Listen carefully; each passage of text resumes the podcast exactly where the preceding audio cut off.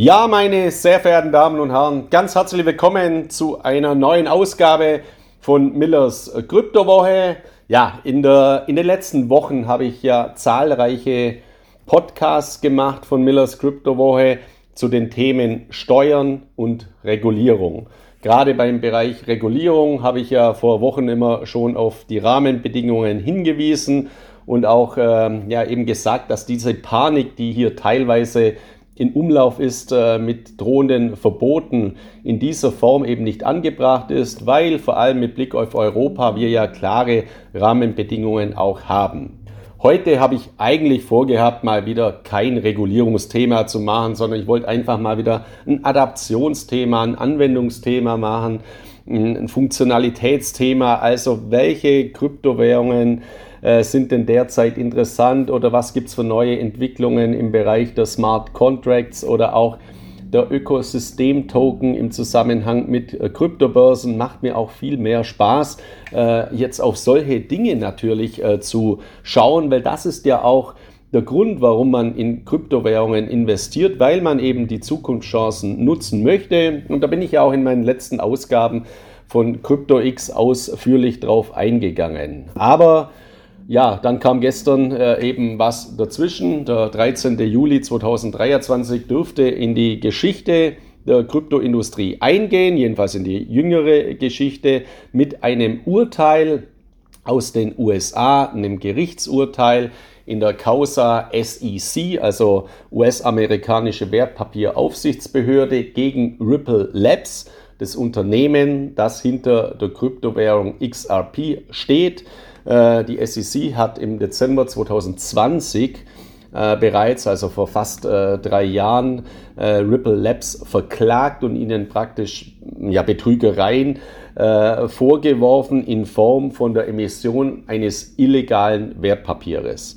Und da ist eben gestern ein grundlegend mal sehr, sehr positives Urteil gefällt worden, was nicht nur Ausstrahleffekte eben jetzt hat auf Ripple Labs und XRP, sondern auf die gesamte Kryptoindustrie, weil natürlich die SEC, die Wertpapieraufsichtsbehörde und ihr, unter ihrem restriktiven und destruktiven Chef Gary Gensler eben ganz pauschal hergeht und sagt, der Bitcoin, das ist ein Commodity, also das ist ein Rohstoff.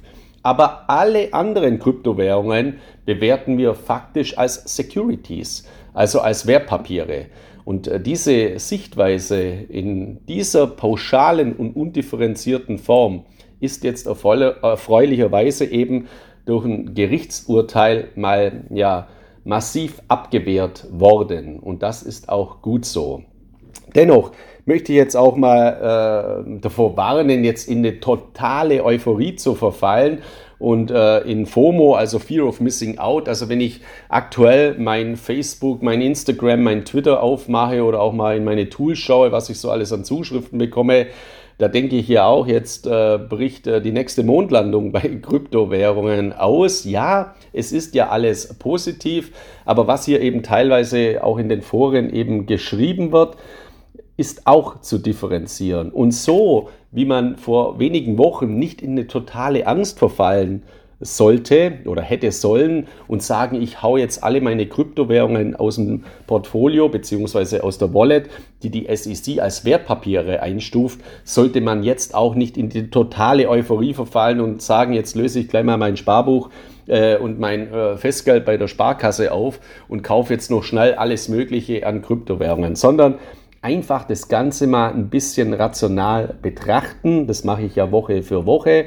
Und ich möchte Ihnen heute mal auch ein paar grundlegende Dinge zu diesem Urteil eben erzählen, weil ich gestern auch schon YouTube-Videos mir angeschaut habe von anderen ja, Krypto- oder Bitcoin- oder Blockchain-Experten, die zwei Minuten nachdem dieses Urteil draußen war, dann schon ein YouTube-Video gedreht haben und erklärt haben, was da alles passiert ist und was da alles nicht passiert ist. Und da muss ich äh, wirklich sagen, da muss ich einfach lachen. Also beziehungsweise mein, meine Art ist es nicht, dass man innerhalb äh, von drei Minuten der Schnellste sein muss, der dann irgendwas rausposaunt zum Thema, was hat jetzt dieses Urteil für Auswirkungen äh, äh, und das Ganze schon analysieren kann. Ich meine, ich habe jetzt mal ein paar Stunden äh, Zeit gehabt, mir ein paar Dinge mal im Detail anzuschauen und durchzulesen. Und deswegen fühle ich mich dabei eben wohler in der Strategie der Ruhe und Sachlichkeit, das jetzt mal eben mir anzuschauen. Weil ein paar Dinge, die jetzt ein, ein, einige Kryptomedien auch äh, publizieren und schreiben und das auch durch äh, Foren äh, geht, die sind eben faktisch so auch nicht vorhanden, weil diese, diese gewonnene Klage von Ripple Labs gegen die SEC, wie es ja pauschal in vielen Medien heißt, dem ist ja gar nicht so. Es ist ein Teilsieg. Es ist ein Teilerfolg und zwar ein ganz, ganz wichtiger Teilerfolg. Aber dass jetzt hier die SEC eine vernichtende Niederlage erlitten hat, das ist eben faktisch nicht der Fall. Und das ist ein ganz, ganz wichtiger Aspekt. Also darauf kann ich auch äh, gleich mal dann im Detail eingehen. Also, grundlegend ist es eben so, dass diese Klage der SEC eben sagt, Ripple Labs XRP hat eben zum damaligen IPO äh, Kryptowährungen verkauft und zwar im Wert von deutlich über einer Milliarde US-Dollar, damals zum Wert von 1,38 Milliarden US-Dollar, ohne die für die US-Wertpapiergesetze erforderlichen Registrierungen einzureichen. Das ist mal der grundlegende Vorwurf. Gary Gensler hat es dann immer auch als Betrug äh, beschrieben, als Betrug an Anlegern und so weiter. Ob man das jetzt so äh, bewerten äh, sollte, wage ich auch mal stark äh, zu bezweifeln, sondern es hat jetzt nichts im eigentlichen Sinne mit Betrug und Veruntreuung zu tun, sondern es geht um die Rechtsfrage, als welches Instrument ist das denn zu werten? Und das ist eben in den USA vollkommen kurios. Jetzt ist es so, der Richter hat dann gesagt, die Klage wird eben abgewiesen. Es ist auch nicht richtig, weil, das habe ich jetzt auch in vielen Medien eben gelesen, weil der Richter ist eine Richterin. Ist jetzt nicht besonders wichtig, ist ja eigentlich auch egal, ob das ein Mann oder eine Frau ist, aber ich habe es mal halt gestern mal durchgelesen und die heißt halt Annalisa Torres und da gehe ich jetzt mal davon aus, das ist eine äh, Richterin, die eben dieses Urteil gefällt hat und diese Klage jetzt in der Quintessenz, also wenn man das durchliest, dann äh, da, da, liest man auch äh, ja, äh, so viele Seiten, wo man sich danach dann auch gar nicht mehr auskennt. Aber ich möchte Ihnen mal die Quintessenz des Urteils herausheben und die besagt eben, dass die Richterin, also Annalisa Torres, eben festgestellt hat im Zuge des Verfahrens durch ein, ein Urteil, dass die Registeranforderungen, die die SEC gesagt hat, das hätte Ripple machen müssen, für 757 Millionen US-Dollar an Token eben nicht galten, die an Börsen als digitale Vermögenswerte an Privatanleger verkauft wurden. Also das ist mal eben der große Erfolg. Nur, da hat man ja schon festgestellt, wenn man das gelesen hat, Moment mal, warum, wo kommt jetzt die Zahl 757 Millionen US-Dollar an Token an Privatanleger her, wenn doch vorher der Vorwurf der Anklageschrift war, 1,38 Milliard, Milliarden US-Dollar. Ja, und wenn man dann eben mal weiter äh, liest, dann steht da eben drin, dass die an institutionelle Anleger verkauften Token von XRP als Wertpapiere bewertet werden. Also das, was Sie jetzt wahrscheinlich in zahlreichen Medien gelesen und gehört haben, dem ist in dieser Pauschalität eben nicht so. Ja, XRP und Ripple haben gewonnen. XRP ist bei einem Verkauf an Privatanleger kein Wertpapier, aber der Verkauf an die Institutionellen wird eben als Wertpapier äh, eingestuft. Das ist mal die Grundlage und das ist dann eben doch kein so überwältigender äh, Sieg auf ganzer Linie, sondern das ist eben ein Teilerfolg. Dennoch bewerte ich auch das natürlich schon als sehr, sehr positiv. Weil man muss jetzt mal wissen, was die USA hier überhaupt versuchen zu machen. In Europa ist es so, in Europa kam auch diese Kryptoindustrie in den letzten Jahren auf. Und dort haben sich dann die Aufsichtsbehörden eben zusammengetan und haben dann eben auch äh, gesehen, ja, wie regulieren wir denn diese Blockchain-Industrie, diese Kryptowährungen? Weil diese Kryptowährungen, Bitcoin, Ethereum und Co, haben eben Dimensionen angenommen, dass man das nicht als irgendein Nebensegment irgendwo mal im Wertpapierhandelsgesetz mit regulieren kann oder in einem anderen Bereich wie zum Beispiel Crowdfunding oder einer Kleinanlegerschutzverordnung oder ähnlichen Dingen, also ein Kleinanlegerschutzgesetz oder ähnlichen Dingen, sondern man braucht für diese neue Industrie eigene Rechtsmechanismen. Man braucht neue Gesetze, neue Regeln. Und das ist der richtige Weg. Das ist der richtige Weg für alle Länder dieser Welt, die seriös, solide sich mit dieser neuen Technologie befassen, um Wachstum zu erzielen, um Innovationen anzutreiben, dass man es reguliert, aber eben durch neue Gesetze. Und das hat Europa gemacht. Die EU äh, Kryptoverordnung Mika, zu der ich ja auch schon sehr, sehr viel publiziert habe, gibt eben diesen Rahmen vor und praktisch ein Parallelrechtssystem, Ökosystem, das teilweise Überschneidungen hat über elektronische Wertpapiere, aber das ist ganz intelligent und rechtssicher umgesetzt und das ist eben die Zukunft. Und das hat Europa hervorragend gemacht und deswegen ist eben in Europa bei den Kryptobörsen auch eine Rechtssicherheit, also bei den Kryptobörsen, die entsprechende Lizenzen verfügen. Da kommt keine Aufsichtsbehörde und sagt, Bitpanda oder Bison oder Bitcoin.de, ihr macht hier illegalen Wertpapierhandel. Nein, weil die haben die sogenannte Krypto-Verwahrlizenz, die haben entsprechende Lizenzen, die erforderlich sind, Zahlungsverkehrslizenz äh, beispielsweise oder auch Wertpapierhandelslizenzen, weil ja Bitpanda nicht nur Kryptowährungen handelt beispielsweise, sondern eben auch Wertpapiere, die Börse Stuttgart und Bison eher sowieso, dass das in einem sauberen Rechtsrahmen eben funktioniert. Und was versuchen die USA? Und das muss man sich wirklich auch mal im Detail anschauen. Die USA beziehen sich, also nicht die USA, die SEC, die Wertpapieraufsichtsbehörde in den USA, die beziehen sich eben in der Klage auf ein Gesetz in Bezug auf Wertpapieren, das richtigerweise Anleger vor Betrug und Betrügereien und Missbrauch schützt.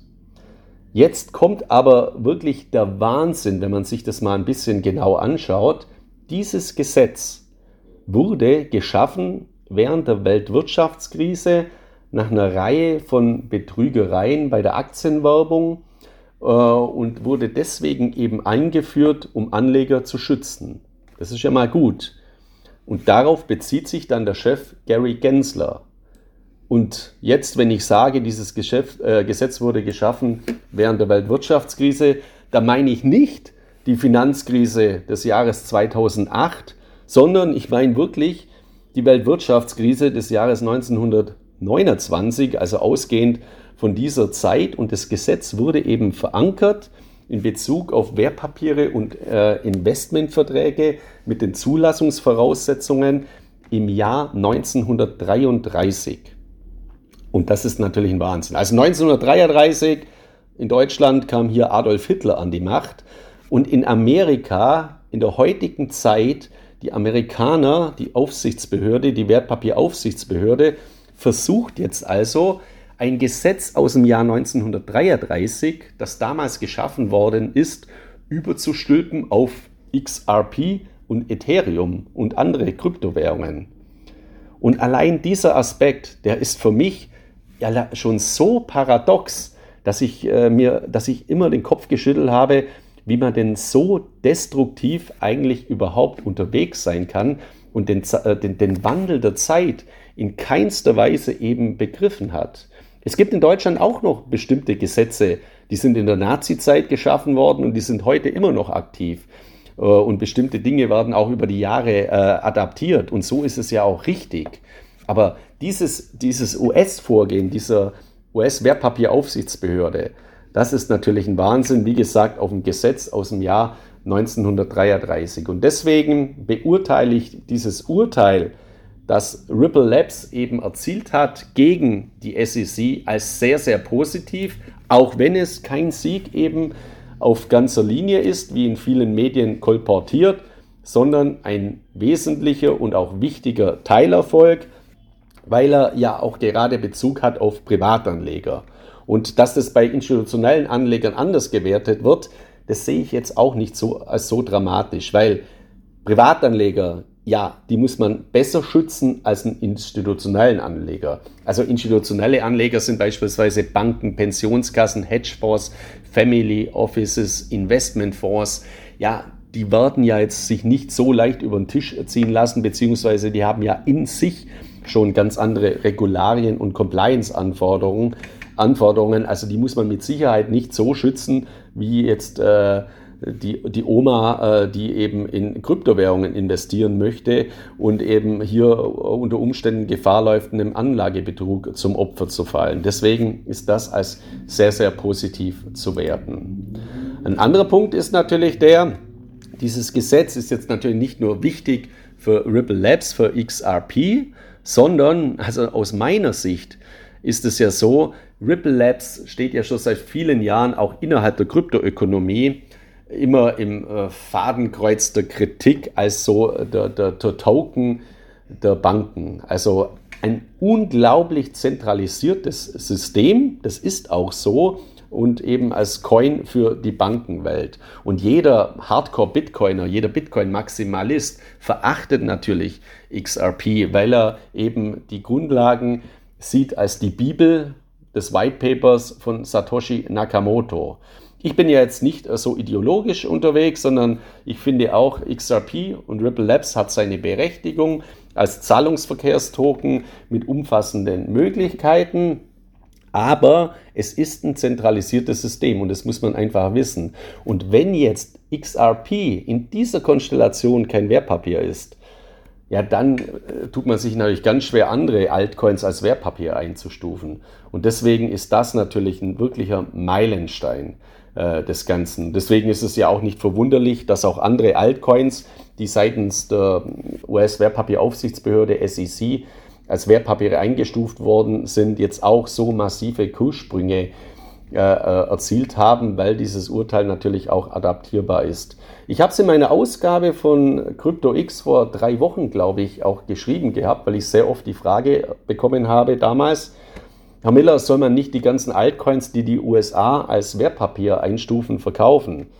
Ich habe immer die, die Leser, die mich das gefragt haben, gefragt, sind Sie US-Amerikaner und wohnen Sie in den USA? Und da hat natürlich jeder gesagt, ja nein, ich wohne in Österreich, ich wohne in Deutschland, ich wohne in der Schweiz, ich bin Deutscher, Österreicher, Schweizer oder eine andere Nationalität, aber halt mit Wohnsitz in Europa. Ja, und dann habe ich immer gesagt, ja, warum sollten Sie dann aufgrund eines US-Gesetzes etwas verkaufen sollen?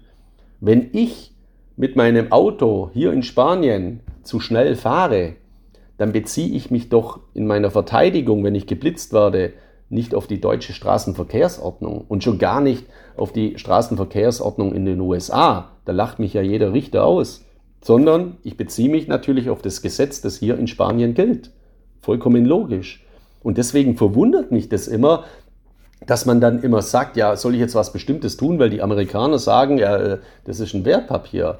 Ich bin bei Kryptobörsen, die haben in Europa ihre Lizenz da gibt es kein Problem mit der Einstufung als Wertpapier. Klar ist, dass das natürlich Auswirkungen hat. Wenn die Amerikaner was restriktiv machen, dann tun sich diese Dinge auch weltweit schwer. Aber deswegen ist es jetzt als so positiv zu beurteilen, dass dieses Urteil Ripple Labs gegen die SEC mal dem Ganzen einen ganz, ganz massiven Einhalt geboten hat und jetzt nicht nur auf die Altcoins ausstrahlt, sondern natürlich auch ganz, ganz besonders auf die US-Kryptobörsen weil denen ist natürlich vorgeworfen worden von der SEC, wenn ein Altcoin als Wertpapier eingestuft wird und ihr listet diesen Altcoin und handelt diesen Altcoin auf der Kryptobörse, dann seid ihr Teil des Systems und dann betreibt ihr den Handel mit illegalen Wertpapieren. Das ist die Anklageschrift beispielsweise gegen Coinbase. Also Coinbase, die größte, die bedeutendste US-Kryptobörse in den USA, denen wird vorgeworfen, Sie betreiben illegalen Wertpapierhandel mit Altcoins.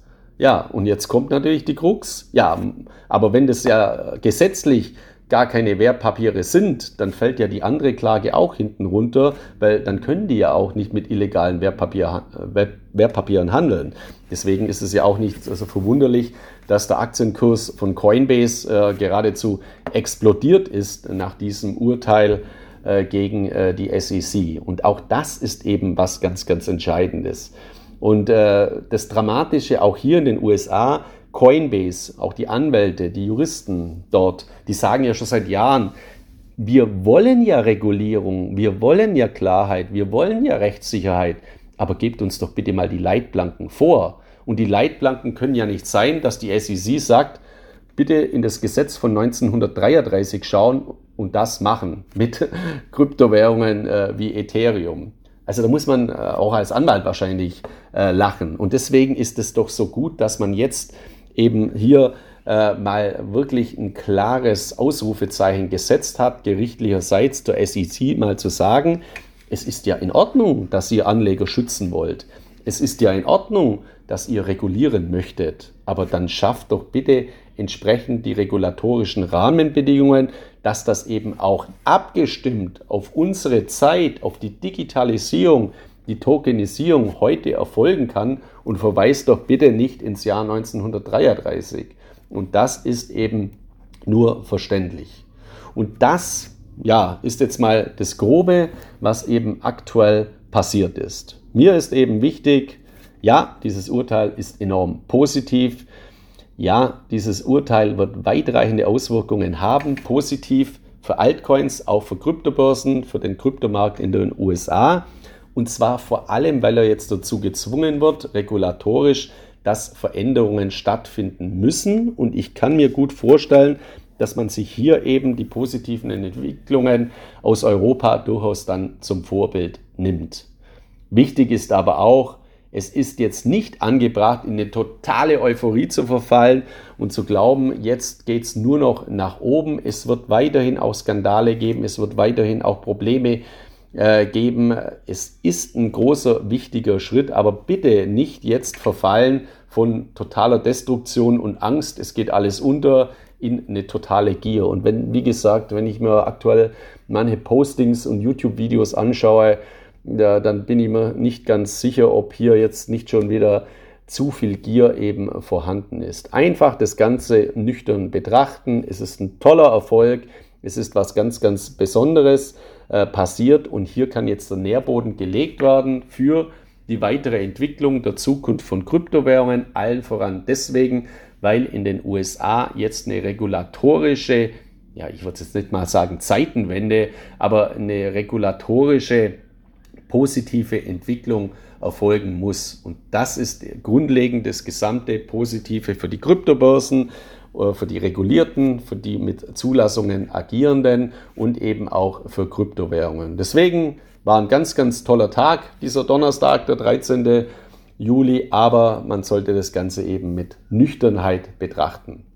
Ja, in diesem Sinne, das war es von meiner äh, Seite aus zu meinem heutigen CryptoX äh, Wochenupdate und ich hoffe dann, dass ich dann in der nächsten Woche wirklich mal auf Anwendungen eingehen äh, kann. Ich bin mir da, glaube ich, auch äh, relativ sicher, dass man dann mal die regulatorische Seite jetzt mal wieder ein bisschen runterfahren kann und sich dann mal wieder damit befassen kann, was gibt es eigentlich für tolle Entwicklungen rund um die Blockchain oder durchaus auch mal zu schauen, was passiert eigentlich aktuell mit den CBDCs, also mit den Central Bank Digital Currencies, weil auch hier wurde ein interessanter Gesetzesentwurf mittlerweile in Europa eingereicht zum digitalen Euro. Also diese Einordnung des digitalen Euros, das möchte ich mir dann eben auch mal vornehmen, aller Voraussicht nach in der nächsten Woche, aber wer weiß, was bis in einer Woche noch alles passiert. In diesem Sinne wünsche Ihnen jetzt eine gute Zeit. Sollten Sie schon im Urlaub sein, eine tolle Ferienzeit.